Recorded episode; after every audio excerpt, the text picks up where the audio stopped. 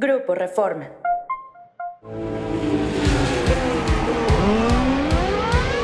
Wicked. fantastic, Checo. Absolutely fantastic.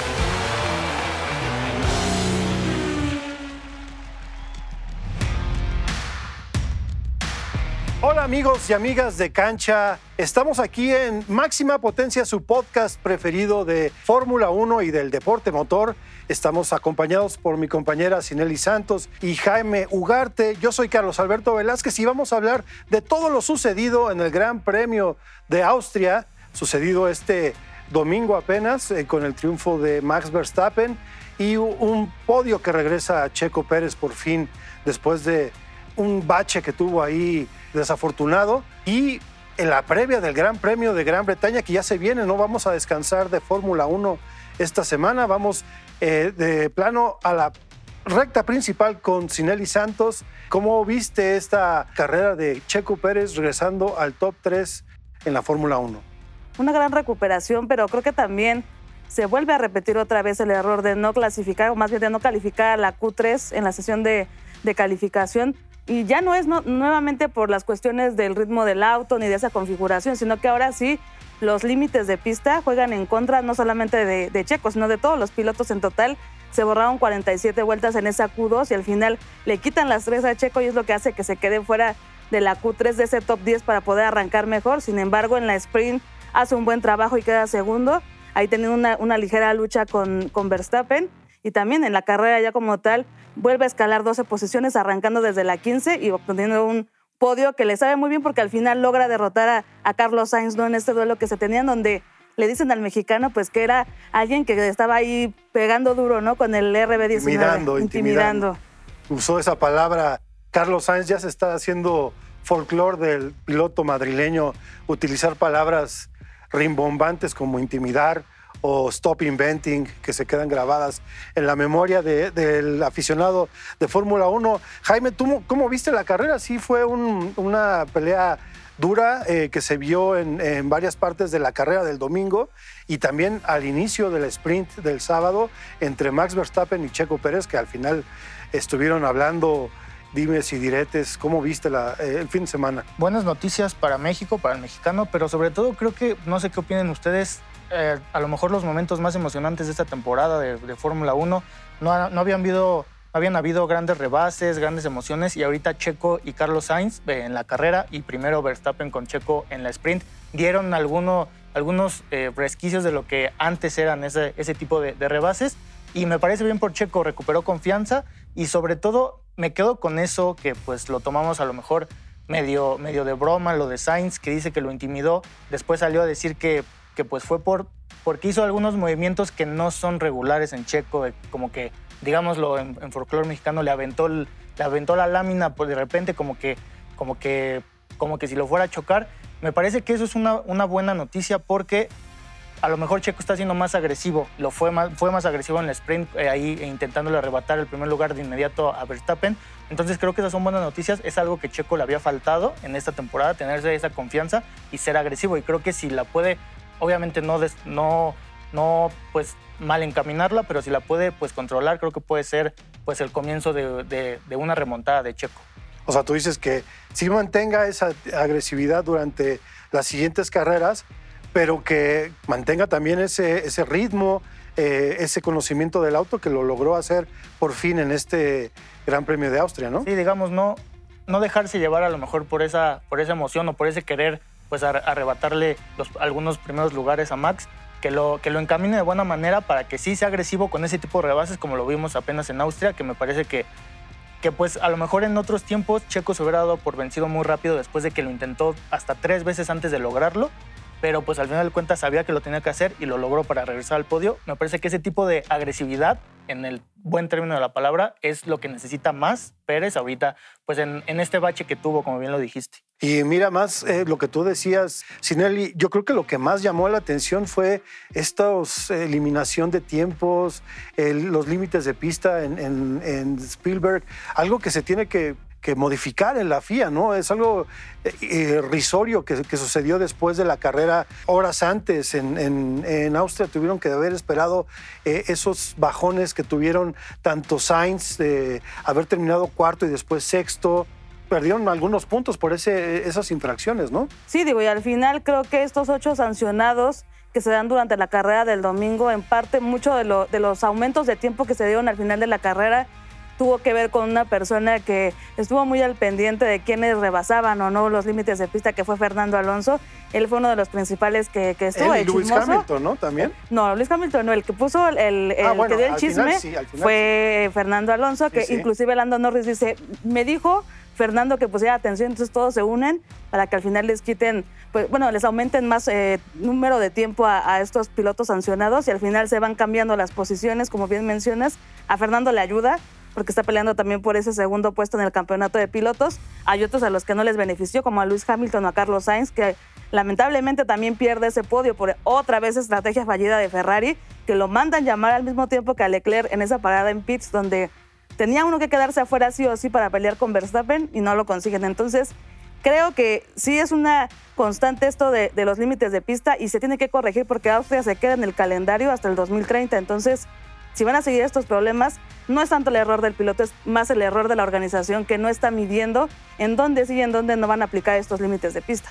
Y bueno, uno de los que no se vio afectado de este, estos límites de pista y que lo hizo muy bien y que lo vimos ganando tanto el sprint como ganando la, la carrera del domingo fue Max Verstappen. Y por eso vamos a pasar a nuestra zona de curvas hablando exactamente de que Max Verstappen se va a enfrentar a otro, otro reto en Gran Bretaña donde pues no le fue muy bien el año pasado y ni siquiera el siguiente, un, dos años atrás, donde recordamos el choque con Lewis Hamilton, ese que terminó arriba, el, fue el RB17, ¿no? sí, el RB16, b Exactamente. Bueno, lleva dos eh, grandes premios de Gran Bretaña, eh, no muy bien, pero no creo que suceda esta vez. Esta vez lo vamos a ver ganar su octavo triunfo del año. ¿Cómo ves, Jaime? ¿Sí, sí, sí va a suceder esto? La tendencia diría que sí porque si bien no ha tenido los resultados en las últimas dos temporadas en ese circuito, él es el que es el dueño del récord de, vuelta en, Silverstone. Entonces, ya lo vimos en, Austria. Se da el lujo de hasta perder una diferencia de 18 segundos para, y, arriesgar el primer lugar con tal de llevarse absolutamente todos los puntos posibles. Se llevó el punto extra por la vuelta rápida, eh, que por ahí lo tachan de a lo mejor arrogante, a lo mejor pues crecido, pero al final de cuentas es una muestra de que quiere dejar claro que él es el mejor y pues creo que hasta, hasta el momento lo ha demostrado, por más que queramos decir que, Checo le puede competir, creo que ya, ya, nos, ya nos dimos cuenta que Checo tiene que ir por el segundo lugar y Verstappen, digamos que en este momento con ese coche, con el RB19, está por encima de todos, está en otra liga básicamente. Entonces creo que va a llegar el, décimo triunfo de, de Red Bull en la temporada, entonces una temporada muy dominante de los austriacos. Y hablando de esto de Max Verstappen y su arrogancia, ¿Cómo lo viste ahí quitándole el punto extra en Austria?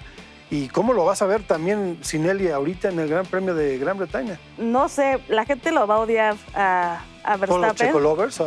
No tanto en, en, Silverstone. Yo creo que esa rivalidad con Hamilton como que ya quedó un poquito en el pasado, porque además Hamilton no tiene con qué pelear. Pero a mí no me parece que, que fue arrogante su acción. Más bien yo creo que es la mentalidad de los campeones y que si tú eres campeón y tú quieres todo, no te va a importar así sea un error en la última, en la última vuelta, que sea un auto de seguridad, que un error en los pits, o sea, lo que sea. Al final ellos se arriesgaron.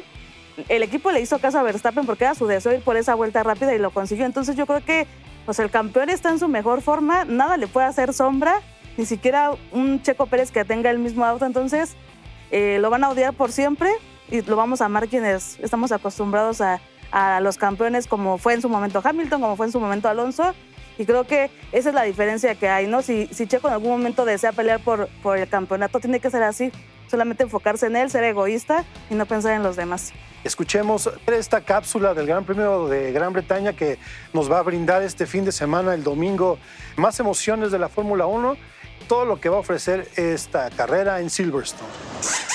Gran Bretaña tiene un lugar importante en la historia de la Fórmula 1 porque ahí fue donde se celebró el primer Gran Premio en 1950.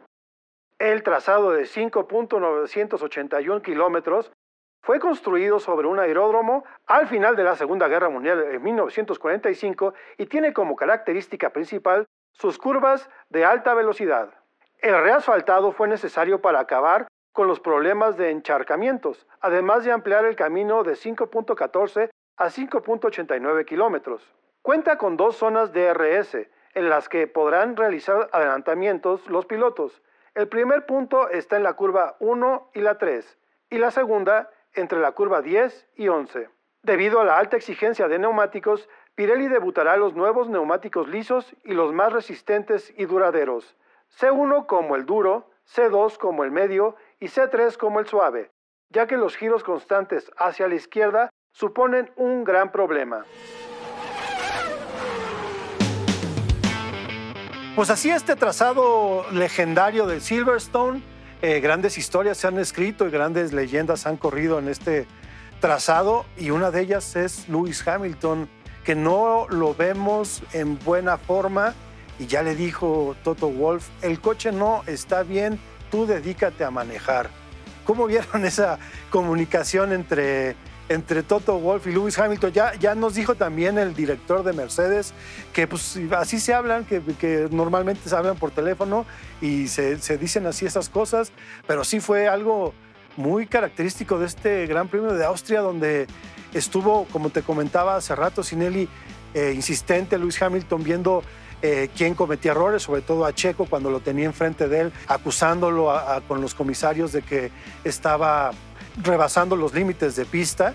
Y después este, ya Toto Wolf le dice, tú ocúpate de manejar y déjate de otras cosas. Sí, al final el británico menciona que no es realmente un problema con el auto, sino que la configuración del monoplaza, las características de la pista realmente no le ayudaron al W14 a desempeñarse como se esperaba y como lo hizo en España.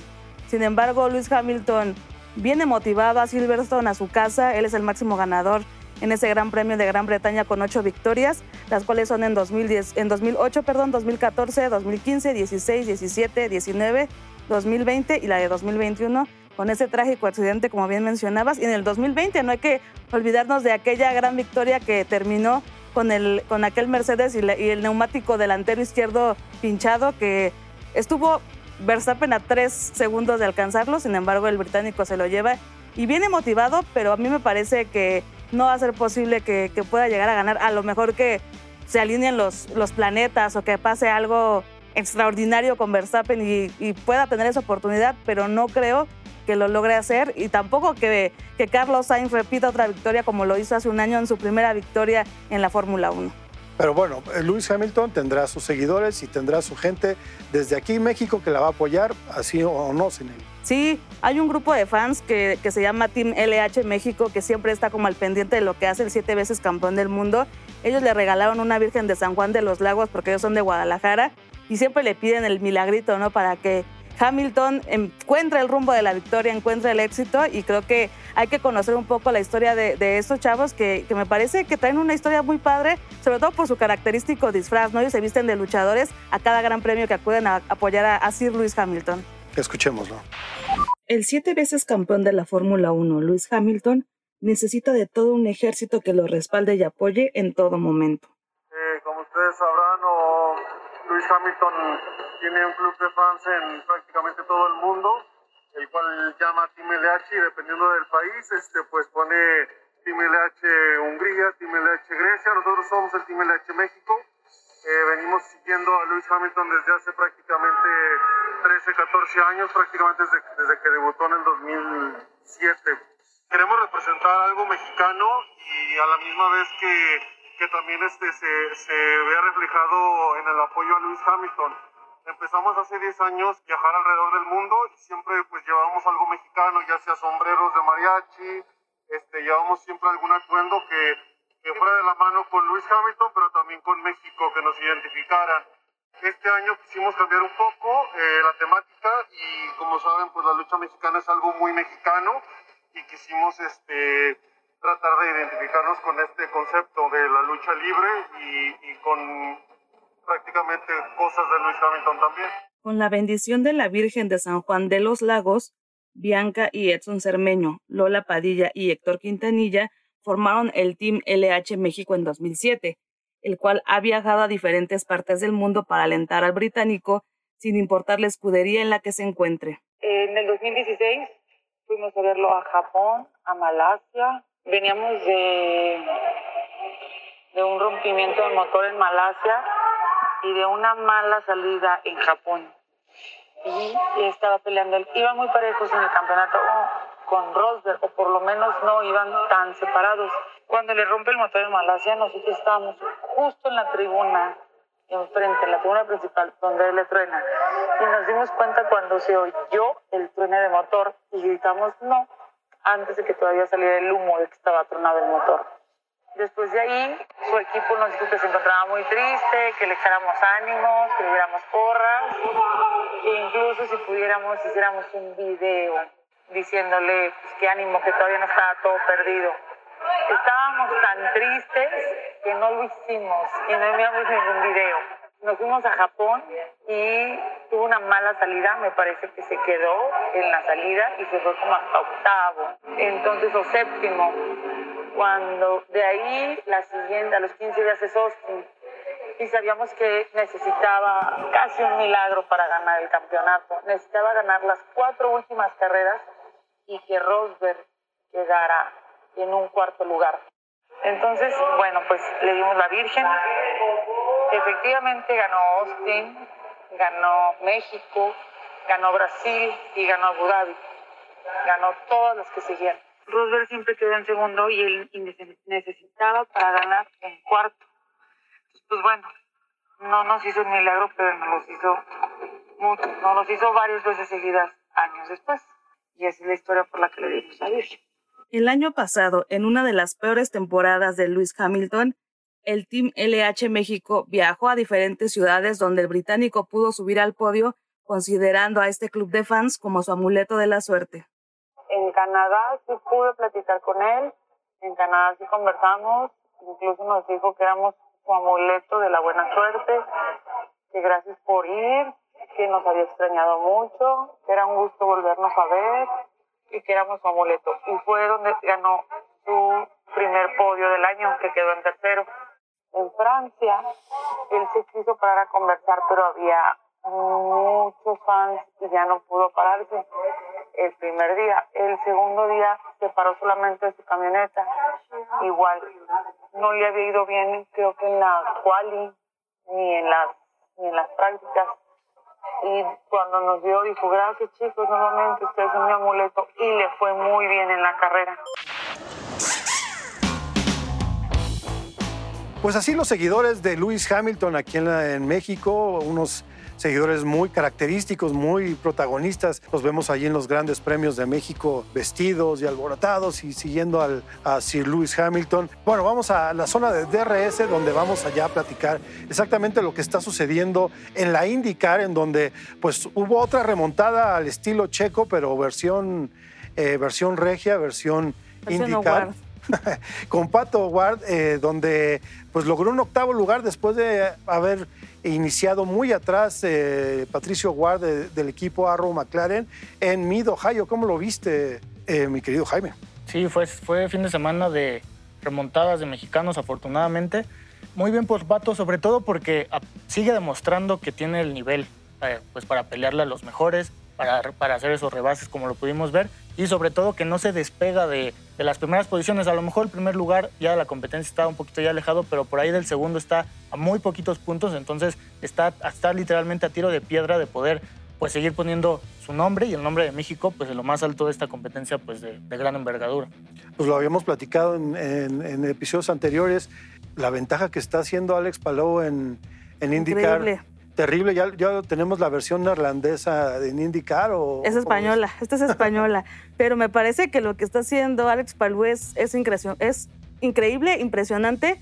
Y eh, además fue algo sorpresivo el que haya tenido un golpe, por ahí un contacto con, al principio de la carrera y que se haya repuesto también, porque al final no se llevó grandes como consecuencias, ¿no? Pero creo que está muy firme el español con el equipo Chip Ganassi, que creo que están haciendo un trabajo espectacular. Hace a partir de tres carreras que empezó como esta buena racha que traen y lo que sin duda le ha ayudado también es a que califica bastante bien, califica bastante adelante y eso es lo que de alguna manera también le abre la puerta para seguir ganando carreras.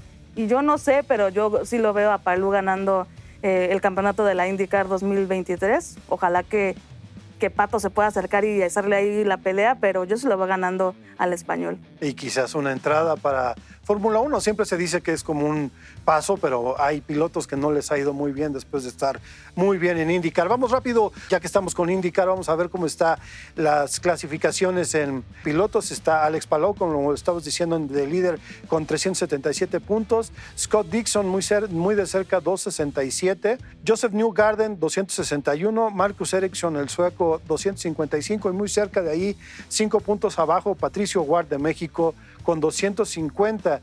Y vamos eh, rápido con cifras del campeonato de pilotos de Fórmula 1. Primer lugar Max Verstappen, eso no hay duda alguna. 229, Sergio Pérez 148, Fernando Alonso 131, Luis Hamilton 106 y Carlos Sainz 82. No sé si me quieres decir el de constructores, Sinelli. Sí, Red Bull sigue a la cabeza con 377, Luego le sigue Mercedes con 178 y ojo, porque Aston Martin ya está más cerca con 175, Ferrari con 154 y, al, y Alpine con 47 y ahí se cierra el, top 5. Pues bueno, vamos a, ya estamos viendo la bandera cuadros. Vamos a dar nuestros pronósticos para este Gran Premio de Gran Bretaña. Comprométete, Jaime. Me voy a ir por la fácil otra vez. Como cada vez que doy mis pronósticos, va a ser 1-2 Red Bull. Eh, ojalá, espero que esta vez sí pueda Checo por ahí darle pelea a Max. Veo a Checo primero, Max segundo y eh, me parece que uno de los dos Ferrari se va a meter. Creo que esta vez puede ser Leclerc, si no hay otra mala estrategia en pits, va a ser eh, Ferrari el, el, que complete el podio. Pues ahora le tocaría a Sainz, ¿no? Después de lo que le hicieron en, en Austria. ¿O cómo ves? Sin el, ¿Cuál es tu pronóstico para No, me voy a arriesgar. Creo que Verstappen no necesita ganar, está sobrado hacia el tricampeonato. Yo sé que no le voy a atinar porque siempre estoy con, con Alonso, pero me voy a arriesgar en esta ocasión. Yo quiero podio británico, honestamente. ok. Quiero podio británico. Y Dando Norris, ¿lo, lo ves yo veo, Yo veo, no, yo veo a Luis Hamilton ganando el Gran Premio de casa. Yo sé que es casi imposible, pero lo veo. Veo segundo a Lando Norris. Me parece que las actualizaciones de McLaren le han dado este impulso a, a Lando Norris y a, Oscar Piastri y creo que sí lo van a lograr un, podio en, en, casa. Y en tercero yo pongo a mi querido Russell que se lo ah, merece. o sea, es un podio totalmente británico. británico. podio, podio británico. No, no sé, o sea, estoy casi segura que no va a suceder, pero necesito ver a los tres británicos en el podio. Ok, yo no me preguntaron, pero les voy a dar por último mi eh, pronóstico. Yo lo veo otra vez, Max Verstappen está imparable, no creo que lo bajen del primer lugar. Eh, un segundo lugar, por ahí vemos a Charles Leclerc. Y en tercer lugar, yo creo que vamos a repetir el, podio de, de Austria con Checo Pérez. Pues eh, así amigos, vamos a terminar este episodio de máxima potencia. Eh, espero disfruten el Gran Premio de Gran Bretaña, es la única carrera que hay este fin de semana y nos vemos para la próxima semana.